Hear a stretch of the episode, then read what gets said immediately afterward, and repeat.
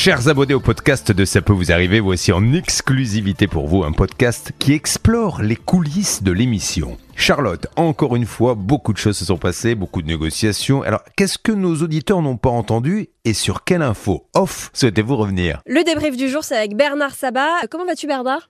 Je vais très bien, mais il faudrait faire venir un peu Hervé Pouchol. Je peux pas faire toutes les permanences. non, je plaisante. Je suis heureux d'être à tes côtés. C'est vrai que tu étais déjà là mercredi, c'est vrai. Mais euh, mardi, tu n'étais pas là. Hein, donc, Oui, mais lundi, euh, j'étais là. Parce que mardi, c'était JB. Exact. Et voilà. Ouais, mais vous aviez quelqu'un d'exceptionnel, donc euh, un vrai journaliste. Oh, ne te dénigre pas, ne t'auto-dénigre pas. Euh, Bernard, on va faire un point sur un dossier qui tient à cœur, c'est celui de Frédéric. Parce que Frédéric, c'est un dossier qu'on traîne depuis un petit moment dans Ouais. l'émission, faut le dire. Il a acheté une voiture il y a un petit peu plus d'un an, je crois. Enfin, il ne, il ne l'avait jamais eu au moment où il nous a appelé la première fois. C'est un dossier sur lequel on est revenu à de multiples reprises. On s'est battu pour avoir sa carte grise. T'avais même appelé en Allemagne parce qu'il y avait un blocage avec euh, avec euh, le La garage Poste- allemand. Le garage allemand qui nous disait qu'il y avait un problème avec la poste de Francfort qui bloquait tous les colis et donc toutes les cartes de grise étaient dans ces colis-là pour justement MD Auto et Monsieur Cazarin. On avait des raisons euh, de douter de la bonne foi de ce monsieur parce que ça faisait longtemps qu'il attendait, mais en fait, on aurait pu euh, le croire, lui faire confiance.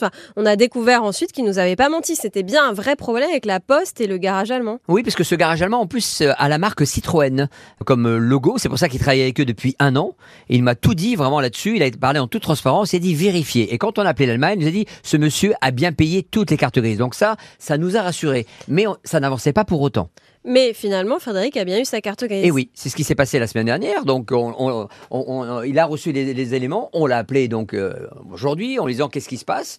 Et il nous a dit ça y est, j'ai la carte grise. Mais par contre, j'ai un souci avec euh, MD Auto, Ouais. Monsieur Cazarin, parce que il ne veut plus me rembourser la carte grise comme il l'avait écrit par mail. Oui, c'est ça.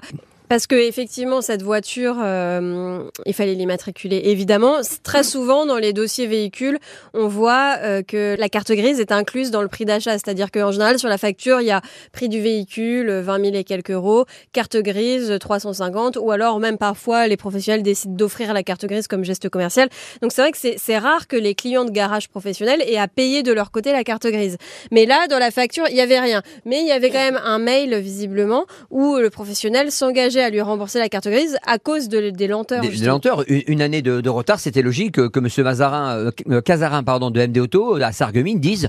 euh, ok, je vais le prendre en charge. Mais il a été vexé. Il a été vexé que Frédéric soit aussi têtu, que Frédéric veuille laisser des messages en disant ne passez pas par ce garage, ils sont nuls.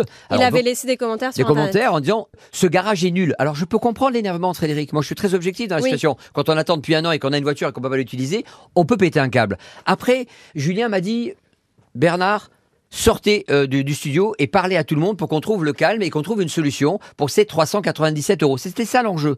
Et donc j'ai pu discuter avec euh, Monsieur euh, euh, de MD Auto, de Monsieur Cazarin, et il m'a dit OK, je comprends, euh, je suis votre émission et en plus je l'approuve votre émission. Donc vous voyez que je vous suis. Moi j'ai un souci avec Citroën Allemagne. Donc euh, promettez-moi de m'accompagner au moins dans cette démarche après, auprès de Citroën France et on va avancer. Euh, j'ai dit ok et je dis et il me dit je vous promets que dans les 48 heures j'ai son RIP, je fais le virement. Je suis arrivé donc dans le studio avec Julien. Je dis Julien on peut envoyer une alerte, j'ai une bonne nouvelle. Ouais. J'ai annoncé la bonne nouvelle et tu étais là et tu as vu la réaction de Fred. Et oui, Frédéric a malheureusement euh, refusé de, supprimer les commentaires qu'il avait laissés euh, au nom du garage sur Internet. Pardon, j'allais éternuer, mais c'est passé, donc euh, j'ai eu un petit bug. Euh, Frédéric a refusé de supprimer les commentaires en disant euh, bah non parce que je veux prévenir les gens que s'ils passent par ce garage, ils vont attendre leur carte grise. Ah non, ce qui n'était pas très loyal parce que euh, de un, euh, c'était une demande du garage qui finalement avait fini par régler le problème.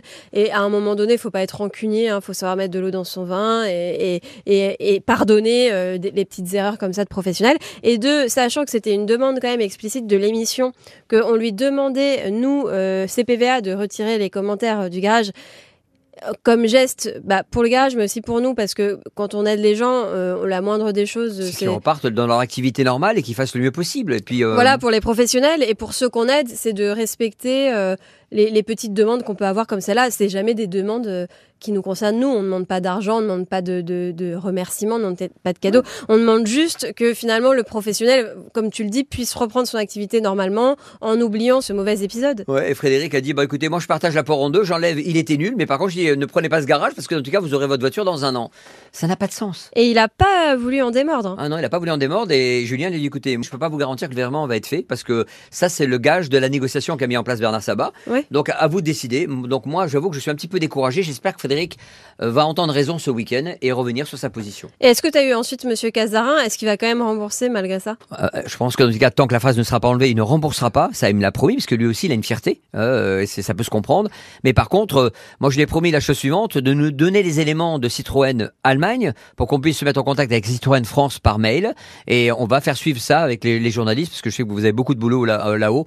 mais quand on a un professionnel qui est en difficulté, c'est bien aussi de la faire remonter, surtout avec une marque française. Bah oui, c'est ça. Et puis franchement, euh, c'est vrai que euh, on comprend toujours que les gens arrivent dans notre émission très énervés. C'est normal parce que souvent ils galèrent depuis des mois et des mois. Une année, hein, faut reconnaître. C'est vrai, mais euh, on demande quand même un petit peu de. D'indulgence, quand on a d'indulgence. trouvé la solution. C'est exactement le, le terme requis d'indulgence et, et voilà d'être un petit peu sympa et de d'accepter que euh, il y, a eu- il y a eu une erreur. Si elle est rectifiée, c'est quand même le principal. Voilà. Alors Frédéric Fagnoni, ceci n'engage que moi. hein, je le dis sur cette radio RTL et j'espère que vous allez entendre le podcast et peut-être qu'on vous le transmettra. S'il vous plaît, enlevez les commentaires. Vous allez récupérer ces 397 euros, je vous le promets. C'est l'engagement qu'avait pris Julien Courbet dans le cadre de l'émission avec euh, tout le monde ici autour de moi. S'il vous plaît, faites ça, c'est important Voilà. et c'est bien pour tout le monde. passer à autre chose et tout le monde sera content. Bon bah merci Bernard. Euh, J'espère qu'on donnera du nouveau positif sur ce dossier prochainement. J'espère que Frédéric va nous entendre et euh, Je le et, souhaite. et voilà calmer un petit peu ses ardeurs et, euh, et que Monsieur Casarin lui fera le remboursement promis. Et ensuite dossier clôturé, on n'en parle plus parce que là ça m'a cassé la tête. Désolé. non je rigole. Merci Bernard. À, à lundi. À Bisous. lundi.